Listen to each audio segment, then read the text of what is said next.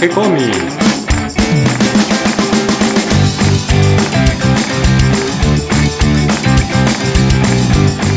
Muy bienvenidos a un nuevo episodio de G-Comics, el podcast donde hablamos de todas las técnicas necesarias para realizar un cómic, cómo dibujar un manga y todo el conocimiento requerido para dibujar esa historieta que tenemos dando vuelta en la cabeza. Mi nombre es Gonzalo García, mi intención y la de todos los que hacemos G-Comics es colaborar con aquellos que estén interesados en avanzar, en progresar, en mejorar en su formación como dibujante de cómics. Y hoy me acompaña Cata García. ¿Cómo estás, Cata? Muy bien, ya con ganas de escuchar el tema tan interesante de hoy. Hoy vamos a hablar de los orígenes de los zombies en la historieta. Un tema con Claudio Díaz y Mario Borkin. Sí, estuvimos charlando, creo que quedó un programa bastante divertido, bueno, ya nos dirán luego, eh, pero nos pareció interesante abordar este tema de, de, dónde vienen los zombies y cómo es que llegan a la historieta. Hoy en día este, conocemos una, una clase de zombies, una raza de zombies podríamos decir, y tal vez al principio eran un poquito distintos. Es muy interesante eso, ya quiero, quiero saber más sobre, sobre los zombies. Por otro lado, estuvimos hablando un poquito de cómo vamos a organizarnos este 2020 con el sitio y estuvimos pensando en estructurar un poquito mejor el podcast, así que todas las partes de los avisos, de, de la realidad actual que, que, comentamos, en general lo vamos a pasar al final y vamos a ir directamente a la nota. Bueno, entonces, ¿qué te parece si vamos a la nota? Vamos allá. Bueno, ahí se juntó nuevamente el trío fantástico con Mario Borkin y Claudio Díaz y yo, Gonzalo García, quienes está hablando. Y nos juntamos para hablar de, de zombies, de zombies en la historieta, de zombies en el cine, eh, cómo aparecieron los zombies. Y, y, bueno, ¿qué es este fenómeno de, de, los zombies que me pregunto si, si ya está pasando? ¿Cómo estás, Mario? Hola, ¿cómo andas, Gonzalo? ¿Bien? Muy bien, muy bien. Te voy a presentar. Mario es escritor, es guionista de historietas, tiene publicada la novela La Sociedad del Naipe. En sus ratos libres dibuja historietas y además eh, hace de cirujano. También está del otro lado de la línea Claudio Díaz. ¿Cómo estás, Claudio? Cerebros, cerebros. ¿Estás trabajando todavía, Claudio? No, estoy de vacaciones, por fortuna, estoy de vacaciones. Bueno, entonces eh, con mucho tiempo libre, además de estar grabando podcast, debes estar escribiendo a cuatro manos, eh, Claudio eh, Díaz. Ahora, a, ahora sí, pero reconozco que me llevó casi una semana eh, cambiar de ambiente, bajar los decibeles y, y, cortar con la con la rutina, con la con la rueda en la que uno va girando todo el tiempo y que eh, o sea, tenés que cambiar la mente de, del negocio, del local, de la atención al público a, a, la escritura otra vez. Pero sí, ahora sí, ahora estoy escribiendo otra vez. Claudio, que es escritor, es guionista de historietas, tiene publicados varios libros. Eh, uno se llama Relatos de Terra Incógnita, que es una, una novela dentro del género de, de fantasía heroica, de espada y brujería. Y eh, además también es guionista de La Reina de la Nigromancia, que es una adaptación de esta primera parte de, de Relatos de Terra Incógnita en historieta, con dibujos de Claudio Andaur, eh, que anduvo sí. muy bien el año pasado entre los lectores de G-Comics. Sí, me puso muy contento que me dijeras eso, que fue muy leído. Eh, así que bueno, va a haber que continuar esta historia. Sí, seguro, seguro. bueno, y entonces ahora sí, vamos al tema que, que nos trae hoy, que es el tema de los zombies. Eh, ¿Qué les parece si empezamos hablando por, por una definición de qué es un zombie? No, una cosa preliminar, nosotros estuvimos hablando el otro día de invasiones extraterrestres, ¿no? que es uno de los miedos, digamos, que tenemos todos los humanos, es un terror primitivo de la invasión, y los zombies sería eh, el equivalente a la invasión interior, ¿no? Este, porque ahora se ha usado como, como muletilla de la horda invasora, así como puede venir del espacio, puede venir de nosotros mismos, ¿no? En este caso, de sí. los El apocalipsis zombie. Exactamente.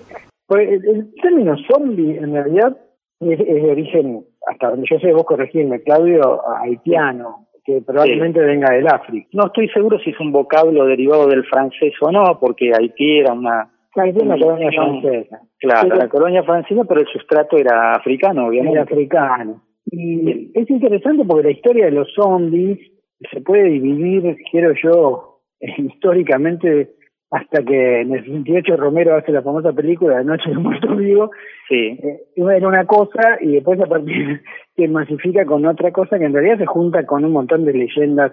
O sea, porque el zombie en sí, para la cosa haitiana, está más relacionado con alguien que pierde la voluntad, ¿no? Exactamente. Dominado, claro, en este caso con un bocor, un hechicero ha- haitiano, que, a ver, la- eh, según lo que, que escribieron de los ritos, eh, hace como una muerte fingida o una pseudo muerte, del cual el, el, el, el hechicero lo revive, teóricamente Sí. no está muerto, sino que parece muerto, Claro. y una vez que se levanta termina con una especie de robot o autómata o esclavo a las órdenes de este hechicero o de quien le pagó el hechicero para que sea su esclavo.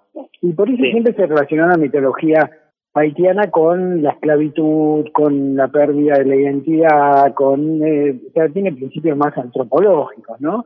Aparte de la cosa mágica de que, bueno, que los hechiceros tenían poder suficiente como para convertirte en un zombie y sacarte esa conciencia usando su magia. Y en, teoría el término zombie aparece, por lo que yo leí en, en cultura occidental, cuando un francés en el siglo XVII escribe una novela, un francés que había estado en Perú, sobre, y se llama El zombie del Gran Perú, justamente. que Es la primera referencia literaria Ah, del mira. zombie. Pero que no es el zombie, ni siquiera el zombie haitiano, es como una especie de entidad incorpórea, así tipo un alma en pena, ¿no? Y ahí es donde es interesante porque en algún momento el término zombie eh, se mete con todo lo que es la cultura de los no muertos, ¿no? Que es eh, está en todos lados del mundo y que es uno de los terrores, digamos, del ser humano de que los muertos puedan volver y querer destruirnos, comernos, hacer lo que, digamos, todas las, perversiones que se le asignan. Y hay antecedentes muy viejos, creo que ya en los asirios hablaban de, de la posibilidad de que los muertos se levantaran, digamos, de sus tumbas, no con el concepto zombie haitiano, ¿no? Claro. Más estoy mezclando mucho las cosas. Pero el zombie, por definición, teóricamente se origina en Haití y sería esta persona cuya voluntad es dominada por un, Un. Sí, el- el- sería el primer zombie de la literatura o de la, eh, de la parte ficcional, ¿no? Porque eh, la literatura lo adopta para relatos de horror o para relatos de eh, lo que se hacía mucho a principios del siglo XX era esos relatos de eh, situaciones vividas por eh, viajeros en lugares remotos para para el lector, ¿no? Si el lector estaba, por ejemplo, en Estados Unidos, la literatura pulp recogía leyendas de otros puntos del globo y lo, exageraba y le daba esta ficcionalidad que, que hacía atractivo porque el lector estaba en su en su propio eh, living eh, leyendo y estaba lejos de eso, pero podía por un momento asustarse con, con estas leyendas. Lo mismo, eh, el que ayudó a, po- a popularizar esto también fue Ripley, el de Créase o no. Tienes razón, sí, sí. Claro, todas esas cosas, esas leyendas, esos, esos modos de vivir o de enfrentar la vida y la muerte ajenos a la cultura occidental promedio, digamos. Y en Estados Unidos, digamos, en un libro que se llamaba La Isla Mágica, Magic Island, en el 29, un libro que hablaba de estas costumbres, digamos, o de la- folclore Sí. haitiano. Y después creo que hubo una película, la primera, ¿no? Va, la primera no sé. La primera que dice zombie creo que es esta, la del 32 de White Zombie, el zombie blanco. Claro, el zombie blanco, que es eh, em, juega, como es, duplica el horror porque el zombie no era una persona de la isla, sino encima era un, un extranjero blanco, en este caso una mujer, la que era zombificada, entonces era como más horroroso para el público americano que iba a ir al cine. Ya aparecían las revistas pulp de la época de los años 20, eh, incluso hasta Robert Howard, el creador de Conan, escribió relatos vudú en, en las revistas de la época, en las revistas de acción o de, de aventuras exóticas en otras partes del mundo. Había una que se llamaba Aventuras Orientales, por ejemplo, eh, que en general eh, armaban relatos sobre lo que era el Asia Menor o, o Arabia, y había otras dedicadas también a, a, a los lugares como África o, o el Caribe, y, y ahí hacían estos, inventaban estos relatos de vudú con, con lo que tomaban de, eh, de lo que de los testimonios que se habían recogido por personas más o menos fidedignas sobre lo que eran los rituales vudú. Eh, Y ahí es donde un poco... Ah, perdóname. no, no, no, está bien. Eh, toda que- la literatura universal. Claro, es, de los no muertos de cada lado, ¿no? Los gules eh, árabes, los, los chinos, los espíritus chinos, yo, como decís. Sí, igual nunca se juntan, pero nunca se entremezclaron, porque nunca perdieron eh, la identidad zombie eh, desde estas primeras revistas de los años 20, estas revistas Pulp, eh, hasta el año 68, como bien señalaste vos, durante toda esa época, tanto en la literatura como en el cine, e incluso en los seriales radiofónicos, los zombies eran estos zombies creados a voluntad por una persona con una voluntad superior eh, que reemplazara la voluntad individual de cada una de estas personas zombificadas. Digamos que hoy en día tal vez el papel de, hechicero lo hace la televisión y nosotros somos los zombies de ese aparato. sí, eh, los, medios en general, sí, sí, internet.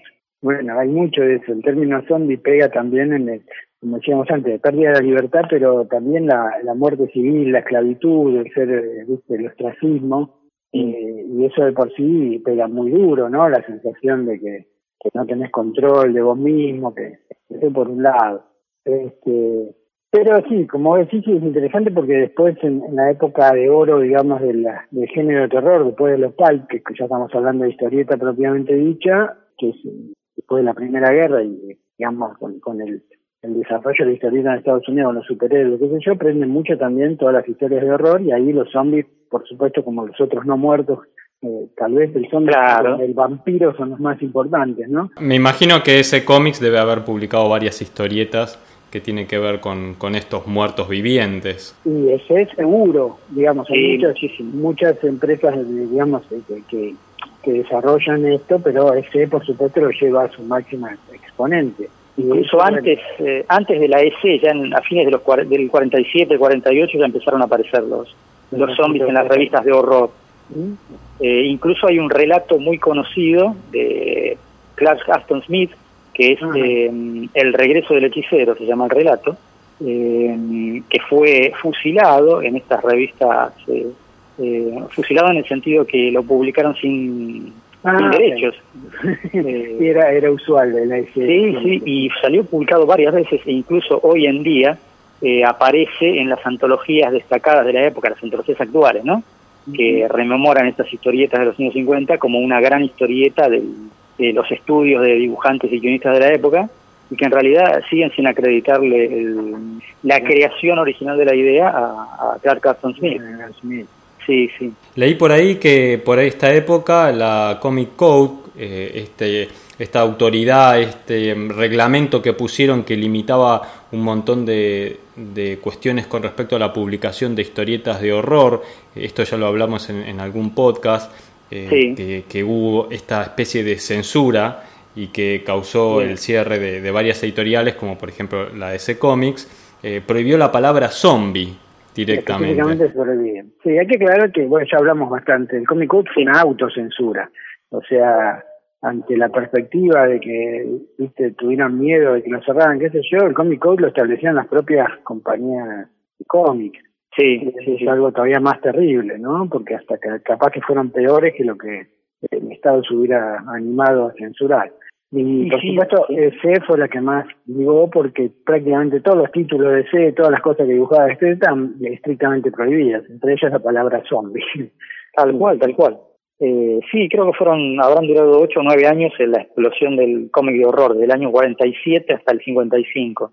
Eh, y cuando digo explosión de verdad, eh, esto quiere decir que había centenares de revistas en los kioscos, centenares de revistas de horror eh, al mes, eh, no solo las de ese, sino que prácticamente toda editorial tenía su división de revistas de horror, eh, Beware, eh, Witch Tales, eh, eh Creepy, había un montón, bueno, no, no la Creepy del 60, no, no, la anterior, la Iri, la Iri, eh, que también revivió en los 60, pero bueno, si esas revistas había cerca de un centenar por mes, dedicadas todos al cómic de horror, y fueron el primer blanco de, de la censura porque decían que eh, los chicos podían ver eh, acciones eh, completamente rechazadas por la sociedad como si, como si fueran correctas y además en general el villano salía lo más campante y bueno, ahí fue donde dijeron esto no puede salir nunca más. Si aparece un villano tiene que morir en la historieta o terminar preso, de otro modo no, no puede nada de zombie, nada de vampiro, nada de,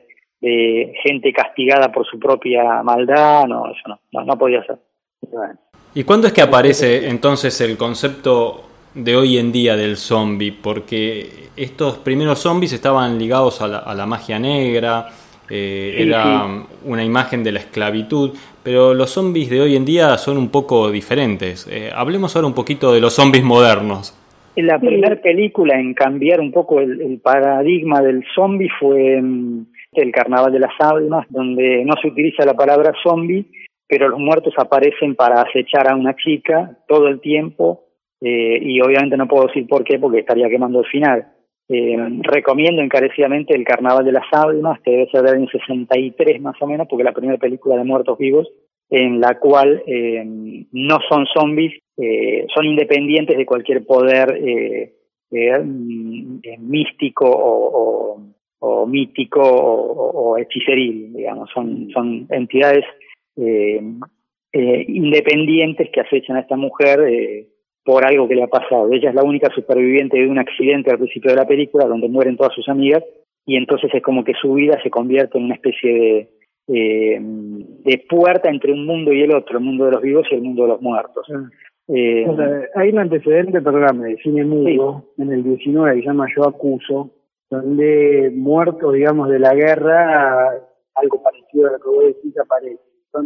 Y por ahí ya es, es, un antecedente de la horda zombie, como vos decís, porque en todas las historietas de horror o las películas, en general los zombies actúan más nada a nivel individual, ¿no? Y no, no comiendo al sí. sino buscando venganza o, vengándose, pero de, de, de, alguien en particular. Y ahí donde el gran cambio creo que lo hace Romero en el 68, donde aparece una horda salvaje tipo unos, claro, que No, no, hacen asco a nada y que, que no, no tienen ningún propósito más que, que el destruir a la raza humana comiéndosela, ¿no? Y ahí es donde hay un cambio de paradigma eh, sí, hay, hay varios cambios. Uno es ese, que ya no obedecen a una fuerza inteligente, sino que son como una especie de marabunta suelta sobre la sociedad. Y la segunda es que son contagiosos, cosa que antes no lo eran. Bueno, es que ahí, ahí es donde empiezan a confluir los terrores humanos, ¿no? O sea, de una cosa de, del más allá, de, de la muerte que no sabemos qué es, de la posibilidad de que, viste que a los muertos siempre se los entierra o se los quema, pero tenemos que tratar de rápidamente sacándolo de encima porque debe haber siempre un terror así ancestral de que, que, puedan volver. Pero después empiezan otros terrores como esa, la invasión, digamos, a la, invasión ya sea en este caso no marciana, sino del inframundo, o mismo, como vos decís vos, de las enfermedades y las plagas, ¿no? Claro. De golpe. Y entonces la transmisión de enfermedades, entonces la segunda cosa que le agregan al zombie. El zombie no solo te quiere morfar, sino que si te muerde te transforma en zombie. Claro, exactamente. y lo que hace es una epidemia, entonces los dos terrores ya empiezan a pegar juntos, ¿no? La invasión, la epidemia, y entonces ya mezcla, me parece, todo el cóctel ideal de, los miedos humanos. Y ahí el apocalipsis zombie, ¿no? Que justamente tiene todo el cóctel del apocalipsis. Sí, sí, sí. Y mm, igual hay que reconocer que la primera película de la del año 68, la primera de Romero, eh, tiene un final feliz, en el cual se controla. Es al menos una de las pocas películas de zombies donde se controla la epidemia. No sé si eh, de hecho la llaman zombies a los tipos, me parece que no, ¿no? No, son muertos vivientes. Claro. Este, y se parecen más a estos demonios, digamos, o, no muertos generales de la de la mitología. El término zombies se empieza a acuñar después, me parece, para incorporarlos a estos y después ya se convierten ya en medio que la tradición hace que, bueno, muerdan y quieren comer, que se tengan un hambre de... que también se mete con el miedo del canibalismo, ¿viste? Porque vos decís, qué cosa más horrible claro, la propia especie. Sí, sí, sí, la pérdida total del raciocinio para transformarse en animales puros directamente. Y, y además, eh, Romero tuvo la, la fortuna eh, de, de, generar una moda. La primera moda zombie la generó él, porque hasta el momento las películas de zombies eh, eran hechos eh, que funcionaban en taquilla, pero eran aisladas las películas de zombies. Había de vez en cuando, tres o cuatro por década, ponele, o cinco películas, si te pones a contar una por una. Eh, lo mismo, de hecho, los vampiros tenían mucho más, más Sí, claro, claro, pero no, no, cuando llega Romero sí, ahí arranca enseguida. Eh, él hace las tres primeras películas, La Noche de los Muertos Vivientes, el, el amanecer, y después el día de los muertos, eh, y después de esas tres, o paralelamente a las dos segundas, eh, los italianos empiezan a filmar películas de zombies también. Eh, y obviamente la, la Warren eh, recupera los zombies en, las historietas de, de, las revistas de terror. Pero siempre estamos hablando de los zombies eh, que no corren, ¿viste? Son esta segunda encarnación de los zombies, que son independientes, eh, con suficiente voluntad propia, pero no corren, eh, te los podés esquivar todavía. Son muchos, pero vienen despacio. ¿Eso te da alguna ventaja, alguna chance? Sí, claro, claro, claro. Todavía, todavía el miedo era ese, el miedo era cómo se mueven si están muertos, no era, uy, mira qué rápido que vienen y nos van a agarrar. Ah, exacto. Y un zombie no es un problema, el 100 por ahí sí. Sí, claro, claro. Fue después, con el tiempo, que eh, los zombies lograron velocidad. Creo que fue a partir, por ahí me equivoco, habría que consultar con algún, alguien que sepa de cine de verdad, no como nosotros, eh, pero creo que fue a partir del regreso de los muertos vivientes que empezaron a aparecer los muertos corriendo a gran velocidad. El regreso de los muertos vivientes fue pensada como una serie de películas humorísticas, homenajeando a las películas de Romero, pero después terminaron eh, tomando valor por sí mismas porque son buenas películas, a pesar de, de haber tratado de ser una parodia. Eh, no sé si la recuerdan, creo que hubo al menos cinco del regreso a los muertos vivientes. Eh, las dos las dos primeras muy parecidas incluso en un cementerio con los muertos que se iban recuperando de a poco eh, y después bueno se desbandaba todo y ya para esta época eh, entramos en las películas o en las historias de zombies en las cuales eh, no hay manera de detenerlos y terminan conquistando el mundo. Claro. Algo que debe haber ayudado muchísimo a, a difundir la idea de, de, los zombies entre la generación a la que pertenecemos nosotros debe haber sido el videoclip de, sí, de Michael, de Michael Jackson, Jackson, de, de Thriller. Por supuesto, sí, sí, tienes razón. Sí, sí. Sí, tal cual. Y que es para la época también, sí, sí. Y, y realmente es un boom internacional, ¿no? Porque de golpe hay un montón de, bueno, con, es cierto, como decir, cine hay un montón, pero... Bueno, a partir de ahí bailaron los zombies, porque hasta ese momento iban lento, pero ahí empezaron a bailar, ahí se empezaron a mover y ahí debe ser cuando adquirieron la velocidad, que es eh, una cualidad que aparece claro, posteriormente. Sí, porque, no, antes el zombie era como eh, quieto y se movía despacio, como un muerto que no tiene total dominio de su cuerpo. Eh, recuerdo los cómics de Marvel que rescatan a, a, a Zombie, eh, que incluso sacaron la revista, la magazine Tales of the Zombie, eh, recuperando un personaje que habían creado allá por los años 50, creo que el propio Stan Lee lo había creado, en una historieta independiente que empezaba y terminaba de horror en una antología. Eh, y después en los 70 lo recuperaron como personaje fijo y empezaron a contar Tales of the Zombie, que eran las, los relatos de las cosas que vivía este zombie buscando su, su liberación, ¿no? Su, claro. eh, la manera de morir para siempre. Bueno, en esa época me parece que DC tenía, estoy seguro si es un zombie, ¿eh? el Solomon Grundy, ¿viste? Uno de los ah, sí, de, de, Batman, sí, sí. que era un aspecto medio así. Sí, era una muertoide. Sí, pero más cercano me parece a un Frankenstein que a un... Sí, puede ser. Habría que ver, sí, sí, para dónde se decantaba el personaje. Pero sí, era un villano de, de, de historieta de superhéroes, sí, no, no, no tenía historia independiente de por sí. Y no sé si me estoy adelantando mucho, pero hoy en día cuando pensamos en historieta de zombies, pensamos en The Walking claro, Dead. Claro, claro. Eh, sí, por ahí habría un eslabón en el medio que sería la... Eh, hay un... En realidad tendría que empezar con esto. A los fanáticos de Marvel, eh, en Estados Unidos se los llamaba Marvel Zombies, porque solo leían historietas de Marvel eh, y en general era un apodo que le ponían la gente que leía, leía a los personajes de DC, lo llamaban así Marvel Zombies. Pero Marvel, en lugar de, de negarlo, ofenderse, claro. de ofenderse, lo que hizo fue crear precisamente los Marvel Zombies, que fueron unas cuantas sagas, varias sagas en las cuales sus propios personajes, de, sus propios superhéroes se transformaban en zombies, en, en varias miniseries bastante exitosas. Y uno de los escritores fue precisamente el creador de, de la saga de The Walking Dead. Kirkman. Claro, exactamente, sí, sí, fue el, el, el, el creador de los Marvel Zombies y que después volcó todo su, su potencial en esta nueva saga que le dio el éxito absoluto, la fama, la fama que merecía. Algo interesante de la historieta de The Walking Dead es que los primeros eh, seis episodios están dibujados por Tony Moore Y el resto, desde el episodio 7 hasta el 193, que es el último que termina en julio del 2019, el que cierra toda esta larga historia, eh, está dibujado por Adler.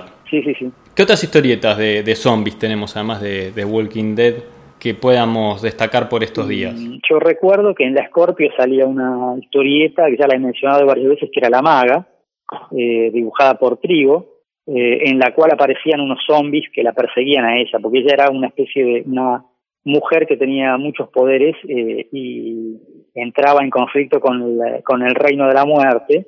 En la primera aventura, que es serializada en varios capítulos, la muerte quiere venir a por ella y que acaba, que, que terminar con su carrera de hechicera y ella se tiene que defender. Y para atraparla lo que hace es revivir muertos e enviarlos en forma zombie. Estamos hablando ya de fines de los 70, esa historieta. Así que esa es la que recuerdo acá en la Argentina. Si no tenemos una, una historieta de zombies aquí en Argentina, ¿no? Eh, ¿Qué sé yo? De, por ahí de vampiros o algo tenemos algo más eh, definido. Aparecieron, si me permiten eh, la mención, en los primeros números de Cazador, las hordas zombies contra los que tiene que luchar el personaje. Pero claro, era una cosa más bien paródica, entonces eh, había que ver hasta dónde eh, se puede considerar una historieta de zombies. Era más bien una historieta modística de superhéroes o de antihéroes.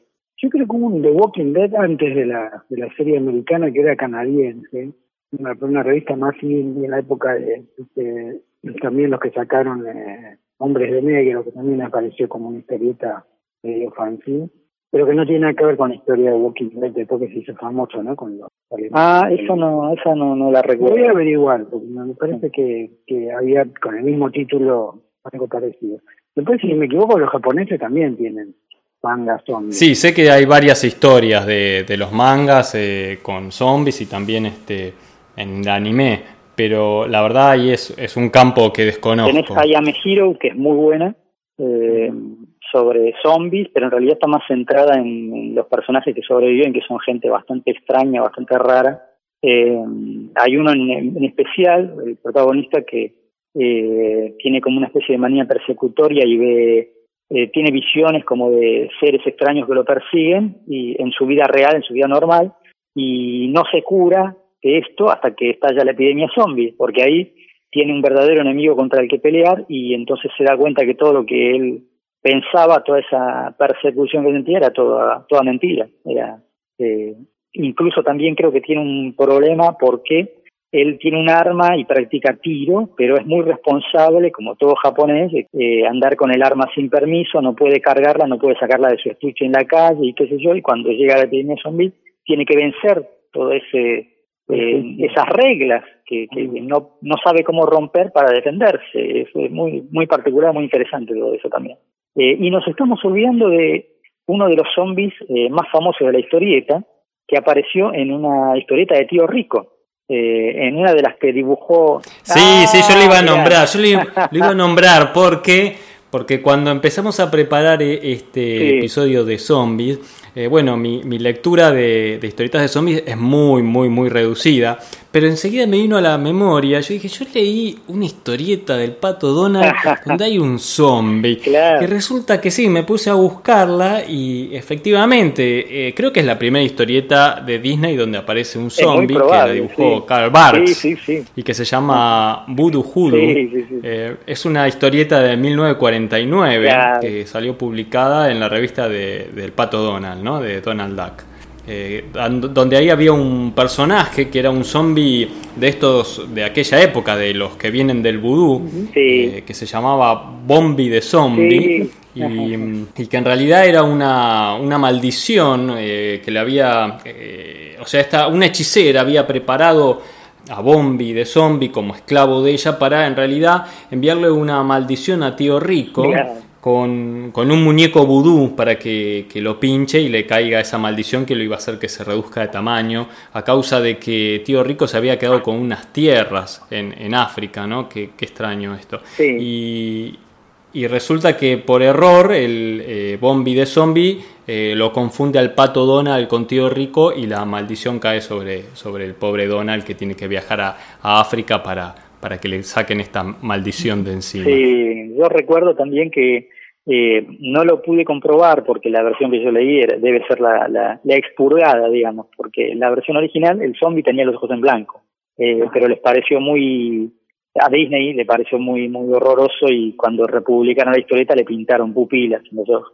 Así que ya no era tan, tan horroroso. Muchos años después, por el 94, eh, Don Rosa, eh, haciendo otra historieta de, de, Tío Rico, una que se llama The Empire Builder from Calisota, eh, ahí recuenta un poco la, la historia de la vida de, de, Tío Rico y hay varios cuadritos donde redibuja eh, cuadros de Voodoo Hoodoo. Ah, y, y, está muy bueno porque ves los dos estilos de estos dos grandes creadores de, de, estudios Disney, de las historietas de Disney, eh, contando por ahí una, fragmentos de una misma historia con, con este, incluso los, las mismas tomas, los, los, mismos encuadres y redibujados este, por Don Rosa. Eh, no sé, una curiosidad que, que me resultó sí. interesante. No, el, el, trabajo que hizo Don Rosa para recuperar el personaje y para recuperar la, la, las, los temas clásicos de Carvar fue increíble, impresionante.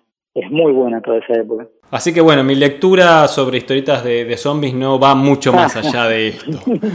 bueno, pero le podemos pedir a nuestros oyentes que colaboren con ejemplos que se nos puedan haber pasado de largo y, y los buscamos. Sí, a mí me gustaría buscar un poquito más qué, qué es lo que hay de, de, zombies en historieta argentina. Seguramente eh, algún, algún coleccionista nos, nos puede puede acercar eh, algún episodio de algún personaje muy conocido o alguna pequeña serie donde aparezcan zombies de manera destacada, ¿no? Así como, como vos decís en El Cazador o en La Claro. Maga. A mí no se me viene ningún otro a la memoria en este momento y, y no sé si nos faltó comentar alguna cosa más. Eh, lo que podemos decir Sí. es que a mí como dato ahí que me quedó perdido es que en esta primera película del 32 de, de White Zombie Sí. que nombramos de, de Víctor Halperin, eh, el actor principal o aparecía como destacado por lo menos en los títulos era Bela Lugosi. Claro, gran papel de Bela Lugosi, sí. Gran papel, gran mirada.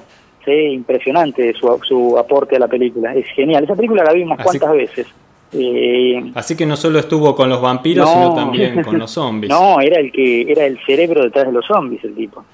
Era el- Bueno, en, en otra que llegó a actuar un poquito Bela Lugosi, que es Plan 9 del Espacio Sideral, Sí, de los sí. cambios Un poquitito. extraterrestres de, de llevar a, los muertos a medio también a la categoría de ¿Qué, zombies. qué película esa? Qué increíble película, por favor. la peor no sé película qué- de la historia. Sí, no sé qué es peor, si la dirección, la filmación, la actuación o el guion.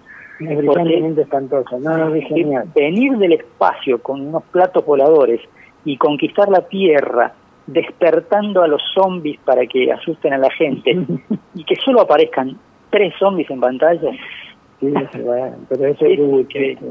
Es genial, es genial. Ah, gran labor de Thor Johnson, hay que decir. Así que los zombies nos han permitido hacer un recorrido amplio, un poco por la, por la cultura de Haití, Sí. las raíces africanas de, de esta idea de- del zombie esclavo, y un poco por la literatura, el cine. Hay una muy linda película, eh, La Hammer, sobre los zombies.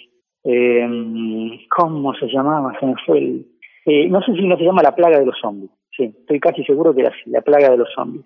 Gran película eh, del estudio Hammer, eh, en la cual eh, se narra eh, todo lo, lo, lo que hace al zombie clásico, o sea, a, a cómo reviven, a cómo, al, al proceso, a cómo los hacen trabajar eh, ahora que están sin voluntad. Eh, muy buena, una película de 1960, pero muy muy buena si uno quiere eh, recuperar el zombie clásico. Si no, si la idea es recuperar, es pasar al zombie moderno, yo recomiendo las de George Romero. Mm. Bueno, hablando de plaga, yo hoy mi día quería invitarlo a un amigo mío que participó en una serie de películas de zombies nacional, que se llama Sí. Plaga Zombie, que creo que Claro. es la tercera, que Sí. son realmente excelentes, son buenísimas, no tiene nada que envidiarle, incluso a las de Romero, y que sería interesante que la gente lo pueda porque están tomadas completamente, como vos dijiste, en, en una especie de homenaje en broma, ¿no? Pero muy bien hecho. a estas películas de zombies ya este, que, que buscan cerebros o, o carne para, para comer. Claro, claro. Bueno, ¿qué te parece entonces, Mario, si dejamos como, como para pasar la posta a un próximo episodio? Sí, a ver si podemos hablar de, de plaga Dale, zombie. sí, porque sería Seguro. hay Viste que ahora ya el zombie ha pasado a la, cultura popular ya como comúnmente importantísimo, ¿no? De hecho hay marchas zombies, hay sí, sí, sí. Eh, días zombies, o sea, realmente ha, conquistado un lugar tremendamente importante de los no muertos, porque hay muchos no muertos, pero yo creo que hasta los vampiros han perdido terreno. Sí, claro, claro, sí, sí, totalmente. Yo reconozco que era un gran fan del cine de zombies, Digo era porque terminó desbordándome. Eh, cuando fue la explosión del cine de zombies allá por el año 2000, 2000 y pico, ya directamente me bajé porque de mm, tres películas que veía, dos eran espantosas, eh, malas, aburridas, y ya dije, me parece que el cine de zombies eh, o se depura o voy a terminar viendo, perdiendo horas de mi vida en películas que no. Así que espero, claro, ahora en lugar de como hacía antes, que la buscaba desesperadamente, espero que me las recomienden y cuando me dicen, che, buenísima, mirala, entonces voy y la miro. Pero reconozco que sí, que era. Eh, incluso me había visto las películas inconseguibles de, mm, de Amando de Osorio, las de los zombies de Galicia. Eh, no sé si los recuerdan. Eh, esos zombies que en realidad eran caballeros templarios que habían sido maldecidos y por lo tanto regresaban de la tumba eh, con las túnicas y lo único que se veía de ellos eran los esqueletos debajo de las túnicas. Y que andaban a caballo y pasaban por, por las noches eh, asolando los pueblos, asustando a la gente, asustando a los turistas en Galicia y todo, como haciendo, teniendo alguna conexión eh, con, con la Santa Compaña, por ejemplo, no sé si conocen la leyenda de la Santa Compaña, eh, que era como una, pero, una procesión de muertos que aparecía en Galicia, eh, eh, llevada, guiada por un mortal que había sido condenado y que uno tenía que esquivarla sí o sí, porque si uno la veía y se cruzaba, eh, liberaba al mortal que estaba condenado y pasaba a su vez a ser el mortal condenado que debía dirigirla. Eh, un poco esta, esta idea creo que la, la toma Amando de Osorio para sus muertos sin ojos, que así se llamaron en las películas. Eh, el ataque de los muertos sin ojos. Fueron cuatro películas que recomiendo, fascinantes, de muertos vivos. Eh, no tanto por los guiones, porque por ahí eh, no están 100% perfectamente armados, pero eh, el trabajo de cámara, la puesta en escena y, el, y la música y, y los zombies, los muertos sin ojos son eh, impresionantes, yo creo que insuperables. Mira. Bueno, esta trilogía de Plaga Zombie, que es de farsa, vale la pena, si no las viste, porque... No, las tengo que ver, entonces. Un esfuerzo nacional sí, sí, muy encomiable. Este, y después, como nota de color, hay, hay, un, hay un par de artículos sobre zombie en la literatura médica, uno en broma, ¿no? Acerca de las grandes epidemias zombies de England, creo, y otro más raro en el Lancet, que es una prestigiosa revista inglesa, sobre dos casos de zombies, pero escrito como si fuera una entidad médica, ¿viste? Que uno ah, la duda si es una joda realmente o, o, de veras puede existir estos casos. Sí en la literatura pseudocientífica figuran casos de siempre de un tipo no, que, que fue y que ahí encontrás hasta hasta manuales zombies ah bueno ahí ni hablar. Sí sí bueno después de el apocalipsis zombie llega para todo. Pero pero sí más seriamente como diciendo bueno eso está relacionado con la parte médica y de hecho digamos tiene que ver un poco con el viste que algunas de las películas zombies los zombies comían cerebros. Sí Claro, en el regreso de los muertos vivos. Claro, bueno, en, en ciertas tribus, no me acuerdo si de África o de Oceanía, que tenían esa costumbre de comer cerebros, ¿entendés? Uno de los problemas de comer tejido, digamos, primero de, la propia especie, o del cerebro específicamente, que hay algunos virus, llaman virus lentos, que, se acantonan en el cerebro y que pueden provocar, digamos, un cuadro viral que da una encefalitis, una de ellas es el curu, una enfermedad muy conocida, pero digamos, y los tipos se comportan casi como zombies en la encefalitis, ¿entendés? Pierden la, se mueven como, como en las películas. Sí, puede haber contribuido un poco también a la idea, viste, eso de comer cerebro, entonces te convertís en zombie, y ahí tendrías una base, digamos, científica que podría explicar esa cierta conducta. Eh, estos son, no son virus, sí, después aparecieron los, primero se llamaban virus lentos, después perdón, se clasifican ahora como priones, que son, ni siquiera son virus, que se hicieron muy famosos con lo de la vaca loca.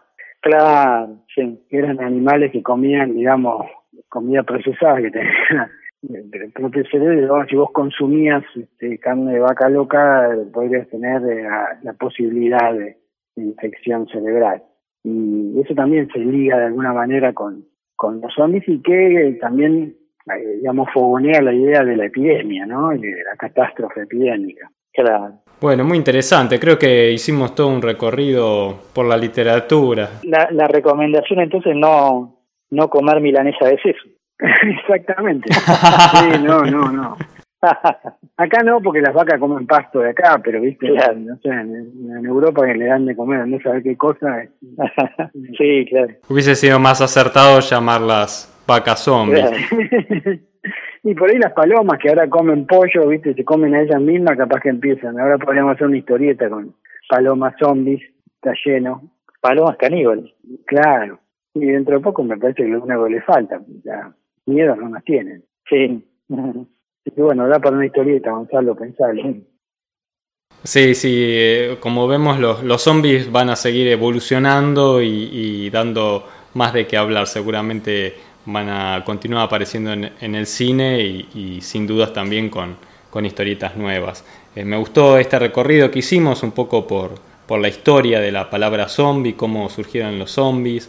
Eh, también hicimos eh, un picadito en las primeras apariciones en la literatura y en el cine y, y bueno, después cómo evolucionaron tanto en la historieta como en el cine, ¿no? Que me parece como que se fueron retroalimentando eh, en el género de zombies la, la historieta y el Sí, cine. ahora Finalmente Claro. hicimos este recuerdo dentro de, de Disney y terminamos Mario con, con tu aplicación de, de la epidemia zombie en, en- dentro de la medicina, ¿no? De las causas y, Sí, claro, claro. y me pregunto si tendrá alguna chance de curación. Eh, así que bueno, eh, podríamos hacer también una historieta de, de algún médico que se dedica a curar epidemias Bueno, ¿por zombies. qué no? Una especie- Claro, también. Así como están los cazadores de vampiros, ¿no? Un médico. Sí, sí, sí, sí. bueno, sábado de superacción veían Por ustedes, ¿no? supuesto. Sí, toda la Hammer que vos No mencionaste, sé. yo las vi. Sí, no sé si se acordarán, pero hubo una película de zombies con Bob Hope, con el cómico. Ah, sí, no, no me acuerdo. Bueno, no, la verdad que no, No tam- tampoco es una gran película, aunque real- realmente merece verla, eh, porque es una película de zombies, una comedia de zombies, así que merece ser vista. Eh, y lo curioso de esta película es que en su momento tuvo tal éxito que 10 años después hicieron una remake. ¿Y quién hizo la remake? ¿Quiénes, quiénes hicieron el papel de Bob? Eh, Dean Martin y Jerry Lewis. No, me imaginé. Ah, mira vos. Así que sí, sí, son películas que hemos visto en algún momento en nuestra niñez o no, pero han pasado por ahí, por, por la televisión en algún momento. Los tres grandes monstruos de esa época, si sacamos a Frankenstein, eran los vampiros, con Drácula, la momia. Sí, claro, el hombre lobo y los... Ah, el hombre lobo, cuatro, tenés razón. Y de hecho muchas veces los juntaban en alguna película en joda. Estaban- Claro, claro. Sí, sí, tal cual, tal cual. Así que bueno, y finalmente para cerrar, tomamos la aposta, Mario, de, de ver si en un próximo episodio del podcast podemos hablar de plaga Sí, zombie. sería bueno, porque y- y supongo que tendrán muchísimos más datos que para aportar, porque como vos decís, bueno, tampoco soy un tremendo fanático, pero pero es un- hito importante en la cultura popular y en la historieta, ¿no? Entonces, Sí, absolutamente. Y finalmente para cerrar, eh, yo todavía no cené hoy, eh, así que me voy a preparar un plato de ravioles de seso. bueno, muchas gracias muchachos. No, a vos, y a vos. nos ha- hacemos un próximo encuentro entonces para seguir hablando de, de historietas, de zombies, de cine, Seguro. de todo esto que tanto nos gusta. Muchas gracias Mario, No. un gran abrazo y muchas gracias Claudio, otro A vos, abrazo. otro todos. Igualmente. Hasta aquí llega el episodio de hoy. Espero que este podcast sobre zombies les haya resultado tan interesante y divertido como me resultó a mí. También nos quedamos con algunos datos que se nos escaparon al, al charlar y los vamos a agregar en el texto que acompaña eh, a este audio. Me gustó Mario con su opinión como médico, todas estas, estas historias de zombies en, en la actualidad, en la vida real, que van más allá de- del papel o de la pantalla de cine. Sí, hay algo científico ¿no? en e- todo esto también de los zombies. No es solo una ficción, sino también tiene algún asidero con la realidad, como en general ocurre con casi todo lo fantástico. Y a mí ya se me ocurrieron un montón de, de historias conspiracionistas, como dicen hoy en día, y, y muchas ideas para, para hacer cómics sobre brujería de zombies. Eh, me gustó toda esta, toda esta historia de los orígenes que yo no tenía ni idea, y me anoté el libro de Seabrook para leer. Y para aquellos que quieran ver la película que nombramos, aquella primera película de White Zombie, que es este, la, la primera película donde aparecen los zombies. Con Bela Lugosi, el actor de Drácula. Exactamente. Eh, bueno, lo dejamos también ahí para verla completa. Está en inglés, pero aquellos que entienden o que quieren verla igual, porque creo que es interesante, está muy bien filmada. Eh, sorprende, ¿no? Que sea del año 1932. Hay unos efectos especiales imperdibles. y finalmente, para ir despidiéndonos, eh, yo quería recordar que tenemos nuestra sección de agenda, donde vamos subiendo talleres y eventos que se actualizan todas las semanas. Y quería destacar de los que nos fuimos enterando en estos días que Javier Robela está por comenzar en febrero unos nuevos cursos de dibujo de historieta. Sí, también el 25 de enero van a tener el evento Derrite, nunca mejor para el verano en Buenos Aires, en el Centro Cultural Recoleta. Toda la información la van a encontrar en la sección agenda de nuestro sitio web de comics.online. Recuerden que nos pueden mandar también eventos, eh, nos pueden mandar por Facebook, por mail o nos pueden reenviar quizás el evento mismo de Facebook para que nosotros lo agreguemos, porque no siempre llegamos a cubrir todos los eventos, no nos aparecen o no nos enteramos. Estaría buenísimo tener la agenda actualizada para que todos los que quieran ir a algún evento entren a la agenda y encuentren todo lo que pueden hacer. Sí, lo mismo con las nuevas publicaciones. La idea es desde el sitio tratar de apoyar la difusión de la historieta en general, todo lo que tiene que ver con la historieta, los eventos, los cursos y también por supuesto las nuevas publicaciones. Así que bueno, esperamos noticias de ustedes. Escríbanos, por supuesto, como siempre les vamos a responder con alegría y vamos a continuar haciendo nuevos episodios. Cata, nos vemos antes del apocalipsis zombie. Dale, corramos.